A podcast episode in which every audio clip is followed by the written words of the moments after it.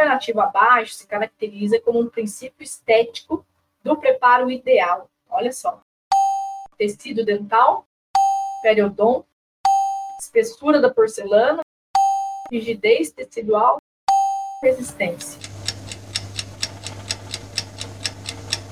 Vamos lá, princípio dos preparos. O que é um princípio de preparo aí? Princípio estético, espessura da porcelana, né?